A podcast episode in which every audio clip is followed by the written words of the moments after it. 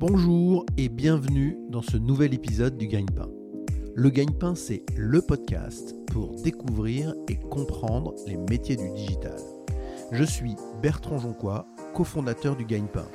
À chaque épisode, notre ambition sera de vous présenter un métier pour faire les bons choix dans votre projet professionnel et vous aider à trouver le gagne-pain qui vous convient. Les métiers seront présentés, racontés et détaillés par celles et ceux qui le font au quotidien. Bonjour Amandine. Bonjour Bertrand. Merci beaucoup Amandine d'avoir accepté l'invitation du Gagne-Pain. Tu es data scientist chez SNCF Connect and Tech. On va avoir l'occasion d'expliquer ça dans, le détail, mais avant, est-ce que tu peux te décrire en, quelques mots? Oui, euh, donc tout d'abord j'ai 24 ans. J'ai effectué mon bac en 2015 dans ma ville d'origine, Lyon. Euh, à la suite de mon bac, j'ai fait une classe préparatoire qui mêle les lettres, les sciences sociales et les mathématiques. Et puis euh, j'ai finalement décidé de plutôt m'orienter vers des études en mathématiques appliquées. tu as hésité un moment C'est ça, j'ai beaucoup hésité entre... Et maintenant tu n'hésites plus, c'est les maths. C'est ça, c'est vraiment, j'ai découvert en classe préparatoire que j'étais plus appétente aux maths. D'accord. Et après, tu as fait une école euh, spécialisée dans la data science. Oui, c'est ça. Donc euh, j'ai fait une première, euh, première partie de mes études à l'ENSAI en statistique, puis en data science à l'ENSAE qui est situé à Paris. D'accord.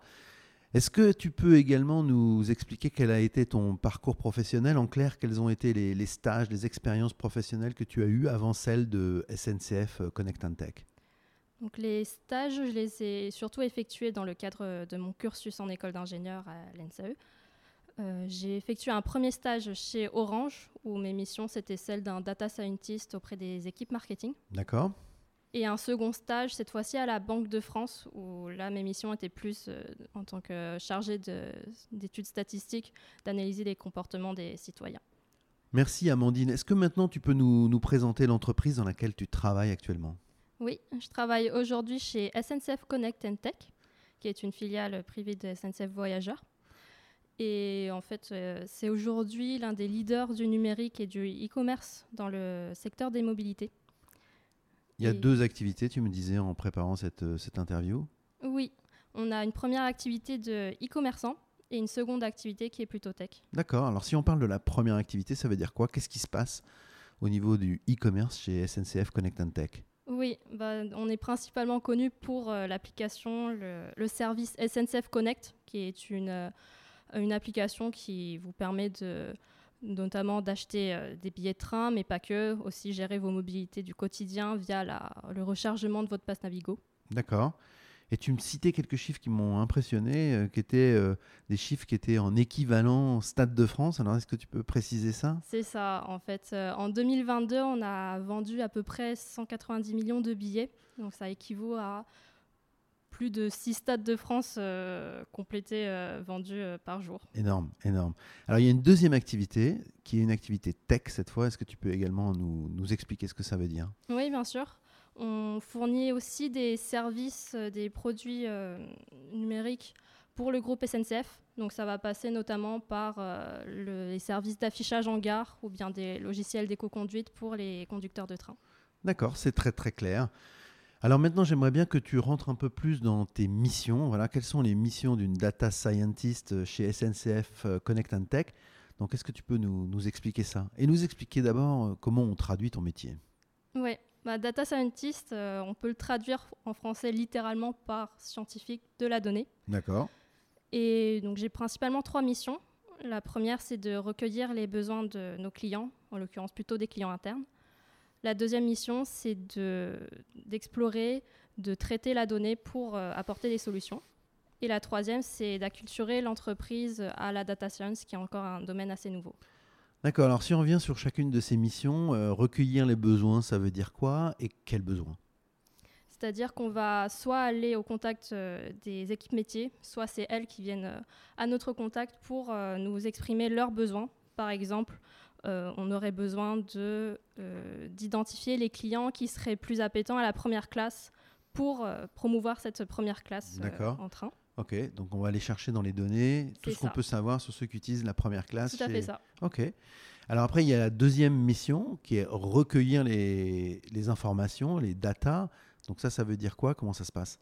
C'est-à-dire que pour répondre aux besoins du client, on a besoin de savoir quelles sont les données qui sont à disposition. Est-ce qu'on a besoin de les collecter nous-mêmes ou est-ce qu'elles sont déjà disponibles?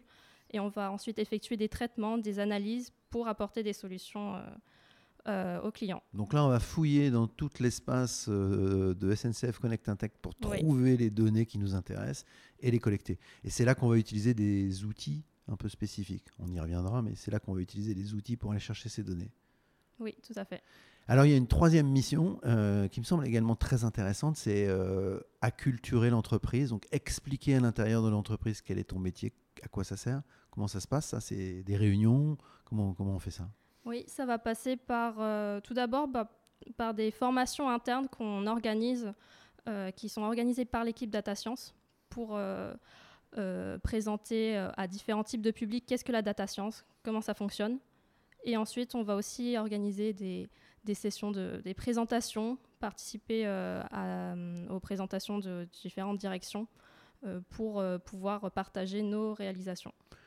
Dans les réponses que tu avais faites en préparant cette interview, tu avais aussi parlé de machine learning.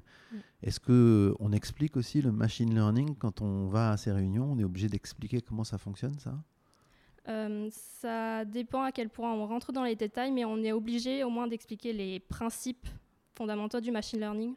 C'est-à-dire que le machine learning, ça se base tout d'abord sur les données, et c'est la machine qui va apprendre à partir des données certains comportements. D'accord. Merci beaucoup. Amandine, est-ce que tu pourrais nous dire pourquoi tu as choisi ce métier de data scientist? Oui, euh, j'ai choisi ce métier parce que tout d'abord, j'aimais beaucoup les mathématiques, mais en particulier, j'aimais les mathématiques appliquées, c'est-à-dire euh, l'utilisation des maths dans des cas concrets. Et le métier de data scientist, c'était l'occasion d'appliquer ces mathématiques pour euh, divers types de secteurs. Donc l'idée, c'était que d'abord, tu avais une appétence pour les maths, que tu aimais ça, mais qu'en plus, il fallait que ça soit concret. Oui. Et c'est le cas. Dans ton métier, ça rend des services concrets euh, dans, dans les entreprises. C'est ça. Amandine, est-ce que tu pourrais nous dire quelles sont les, les, trois principales compétences requises pour ce job de data scientist? Oui. Tout d'abord, je pense qu'il faut avoir euh, une certaine appétence pour les mathématiques et en particulier les statistiques.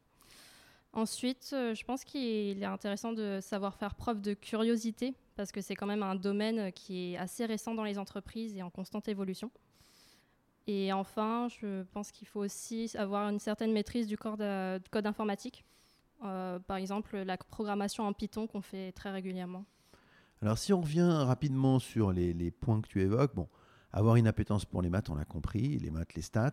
Euh, être curieux, ça, ça m'intéresse plus. Ça veut dire quoi? Il faut parfois fouiller, un petit côté euh, mineur, il faut aller chercher au fond des choses.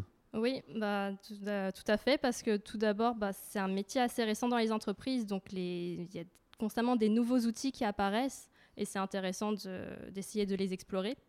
Et pour un projet, c'est aussi intéressant de euh, de se renseigner quels sont les outils qui existent, quels sont les types de modèles qui existent pour euh, pouvoir répondre aux besoins. D'accord. Donc il y a une évolution constante et donc il faut rester curieux à tout ce qui se passe autour de ce métier. C'est ça.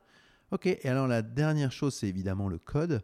Tu vas parler de Python, mais on peut parler de quels autres codes sont vraiment des codes importants pour euh, les data scientists? Euh, ça va dépendre des entreprises. Donc, euh, beaucoup d'entreprises utilisent Python, mais euh, d'autres langages aussi sont utilisés comme R, par exemple. D'accord. J'ai vu SAS aussi sur ton, sur ton CV. C'est ça. C'est quoi SAS C'est On prononce plus, plus souvent SAS. D'accord. Et c'est un langage qui était très utilisé auparavant, mais qui tend un peu à disparaître au profit de R ou de Python. Donc, il faut principalement maîtriser R et Python. Oui, c'est ça. Amandine, quelle est la tâche quotidienne dans ton métier de data scientist qui te plaît le plus et celle qui te plaît le moins? La tâche qui me plaît le plus, c'est le fait d'explorer la donnée lorsqu'on commence un nouveau projet et faire les premières analyses euh, sur cette euh, nouvelle donnée. Donc ça, c'est un côté un peu Indiana Jones. On va chercher un peu partout les infos, les données, celles qui vont être utiles pour euh, le travail que tu as à faire. C'est ça, on va identifier quels euh, sont les champs qu'on va pouvoir utiliser pour euh, notre projet. Est-ce qu'on a besoin de chercher de la donnée un peu ailleurs? Et c'est toujours très enrichissant. Et la tâche qui te plaît le moins alors maintenant? C'est, disons que dans le, dans le machine learning, il y a toujours une part d'incertitude.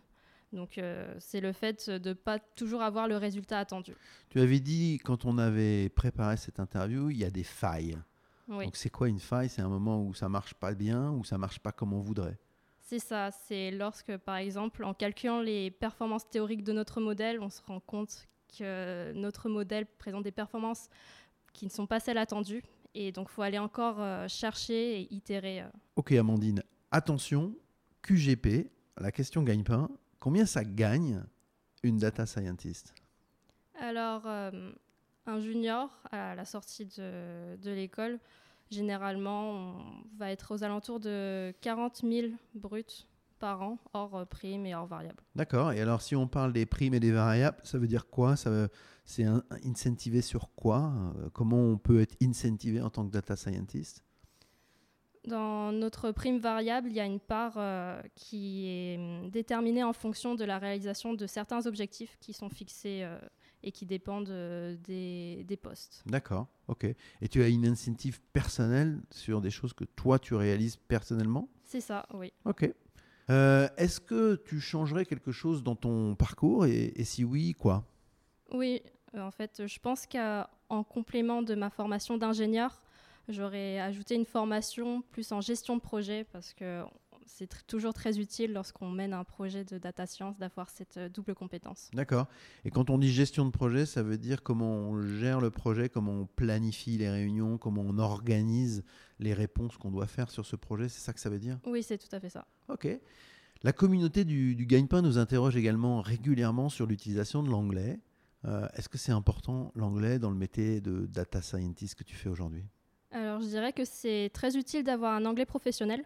Pour ma part, je n'utilise pas l'anglais dans mes communications au quotidien, mais euh, en revanche, je vais beaucoup utiliser l'anglais pour euh, me documenter sur des nouveaux packages, pour lire des articles euh, sur la data science. Là, on aura toujours, quasiment toujours, une documentation en anglais. Amandine, est-ce que tu peux nous dire quelles sont les bonnes formations pour faire ce métier de data scientist? Oui. euh, pour ma part, j'ai effectué une école d'ingénieur spécialisée en statistique. D'accord. Mais il y a d'autres euh, façons d'arriver au métier de data scientist, par exemple en passant par une école euh, d'ingénieur euh, généraliste, mais en ayant pourquoi pas une spécialisation en dernière année en data science. D'accord. Et d'autres personnes viennent d'autres types de formations, donc par exemple les mathématiques appliquées, l'informatique, l'économie, et peuvent avoir mené des projets de data science. Ok, donc c'est assez ouvert pour euh, les différentes formations que, que ceux qui nous écoutent peuvent euh, préparer. Oui, Et toi, Amandine, est-ce que tu continues à te former euh, régulièrement? Oui, tout à fait. Tout d'abord, euh, en tant que data scientist, dans notre quotidien, on va être amené à faire de la veille documentaire, c'est-à-dire se renseigner sur les derniers outils qui sont sortis, sur les nouveaux modèles. Et l'entreprise nous propose aussi des formations. La dernière que j'ai faite, c'est une formation sur TensorFlow, qui est un outil de deep learning. D'accord, on mettra les liens vers euh, TensorFlow dans les commentaires du podcast, mais est-ce que tu peux nous dire euh, l'explication de deep learning? C'est quoi deep learning par rapport à machine learning dont on parlait tout à l'heure? Oui, le deep learning, c'est en fait euh, une sous-catégorie du machine learning. Et ce qui caractérise le deep learning, c'est le fait d'utiliser ce qu'on appelle des réseaux de neurones, qui sont un type assez complexe de modèle. D'accord, donc c'est encore plus compliqué que le machine learning. C'est ça. Est-ce qu'il y a également des certifications professionnelles qui sont utiles pour faire ce métier? Euh, Pour ma part, je n'ai pas effectué de certification, mais il en existe euh, beaucoup. Et je pense qu'une qui serait utile serait une certification dans le domaine du cloud, par exemple Google Cloud ou AWS. D'accord. Et est-ce que tu peux nous dire pourquoi le cloud, c'est aussi intimement lié au métier de data scientist? Oui, c'est parce qu'aujourd'hui, de plus en plus, on va être amené à manipuler de très très grandes quantités de données et on ne peut pas toujours tout stocker dans notre ordinateur ou même sur des serveurs physiques en entreprise. C'est pour ça qu'on utilise le cloud. Il faut beaucoup de place pour mettre toute cette, cette information et la seule solution, c'est de le mettre dans les nuages. C'est ça, beaucoup, beaucoup. Et quand on dit beaucoup de place, euh, en préparant l'interview, tu as parlé de millions de lignes, c'est ça? C'est, On est dans ces ordres de grandeur. Oui, ça va dépendre des entreprises, mais chez Extensive Connect and Tech, on est dans cet ordre-là. Amandine, est-ce que tu peux nous dire quelles sont les principales ressources disponibles sur Internet pour se former à ton métier? Oui, sur Internet, on va avoir beaucoup de blogs spécialisés. par exemple un blog qui s'appelle Towards Data Science. D'accord. Et on peut aussi retrouver des tutoriels, par exemple des tutoriels de machine learning qui sont fournis gratuitement par Google. D'accord. Et tu as parlé aussi d'un outil avec euh, des possibilités de jouer avec les données Oui, c'est ça. Ça s'appelle Kaggle. Et euh, donc sur ce site, on va pouvoir retrouver beaucoup de jeux de données sur lesquels s'entraîner. Ok. Merci. On mettra les, liens vers euh, tous les sites que tu as cités dans les commentaires du, du podcast. Est-ce que tu peux maintenant nous dire quelle est la journée type d'une data scientist? Ça va varier selon les, les, profils, mais dans mon cas, on va tout d'abord commencer en début de matinée par surveiller nos produits qui sont en production. D'accord. Et ensuite, on va poursuivre sur le projet qui est en cours. Donc les tâches peuvent être assez diverses et variées. D'accord. Et euh, tu parlais aussi que dans tes tâches, euh, comme on l'a déjà précisé, il y avait une partie veille, donc ça, ça, ça pèse euh, aussi dans, ton, dans ta journée classique de faire un peu de veille? Oui, en fait, on va consacrer une petite partie euh, de la semaine euh, à de la veille, à peu près 10-20% euh, de notre temps de travail. Ok, est-ce qu'un data scientist, ça reçoit beaucoup d'emails, ça fait beaucoup de réunions et, et des présentations aussi? Alors, beaucoup d'emails, pas tellement, mais on peut être amené à faire beaucoup de réunions. D'accord. Et aussi à présenter en fait nos projets, nos réalisations auprès de diverses directions. D'accord. Ça rejoint un peu ce que tu évoquais avec euh, l'acculturation tout à l'heure. Il y a des réunions aussi pour présenter ton métier. C'est ça.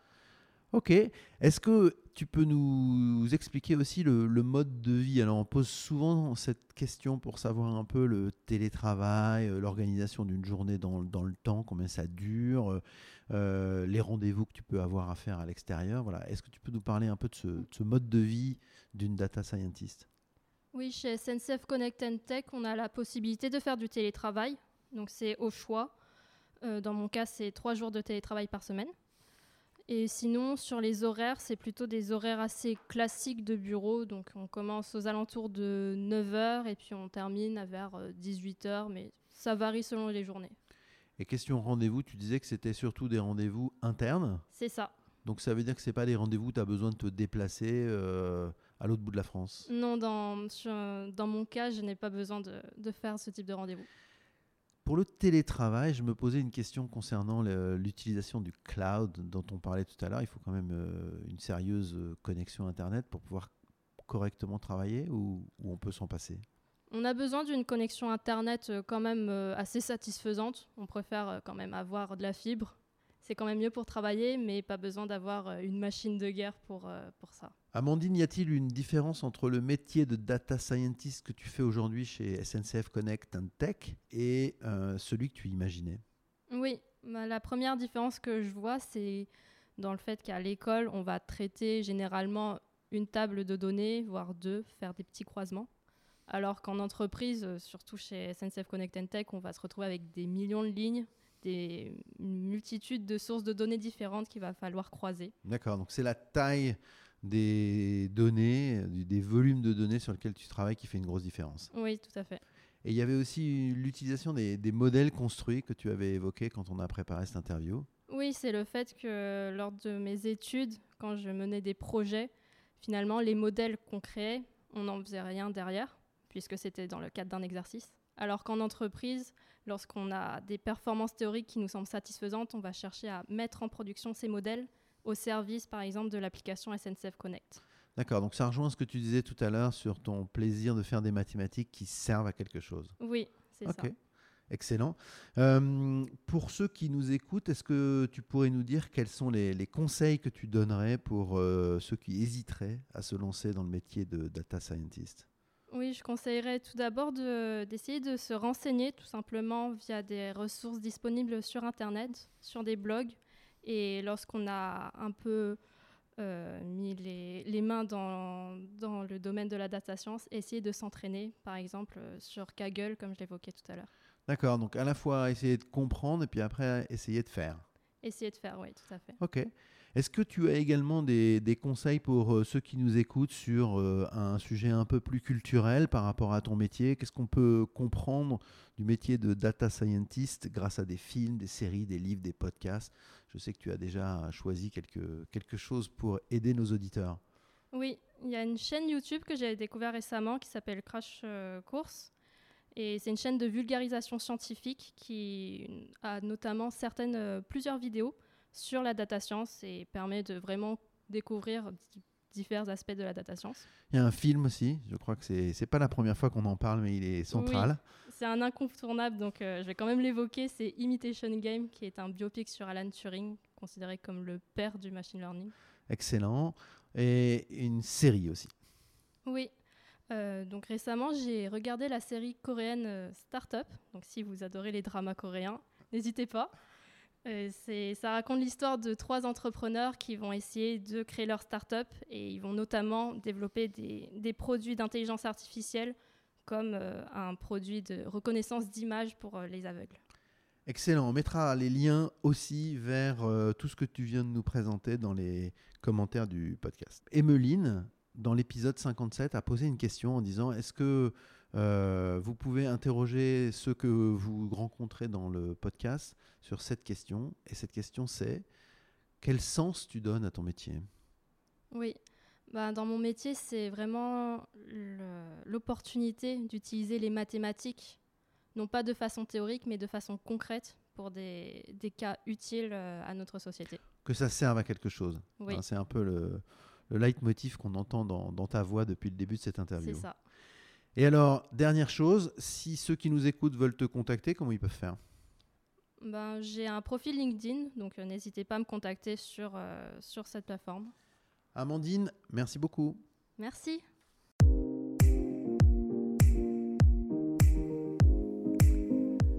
Merci beaucoup d'avoir écouté jusqu'au bout ce nouvel épisode du Gagne-Pain. Si vous avez aimé cet épisode, abonnez-vous pour ne rater aucune des prochaines interviews laissez-nous 5 étoiles et un commentaire, notamment sur Apple Podcast. Cela nous aide beaucoup à améliorer nos interviews et à développer notre audience. Vous pouvez également nous écrire et nous envoyer vos suggestions ou vos commentaires sur legagnepain.fr. Retrouvez-nous sur les réseaux sociaux pour suivre notre actualité et partager nos interviews. À très bientôt pour un nouvel épisode du Gagne-Pain.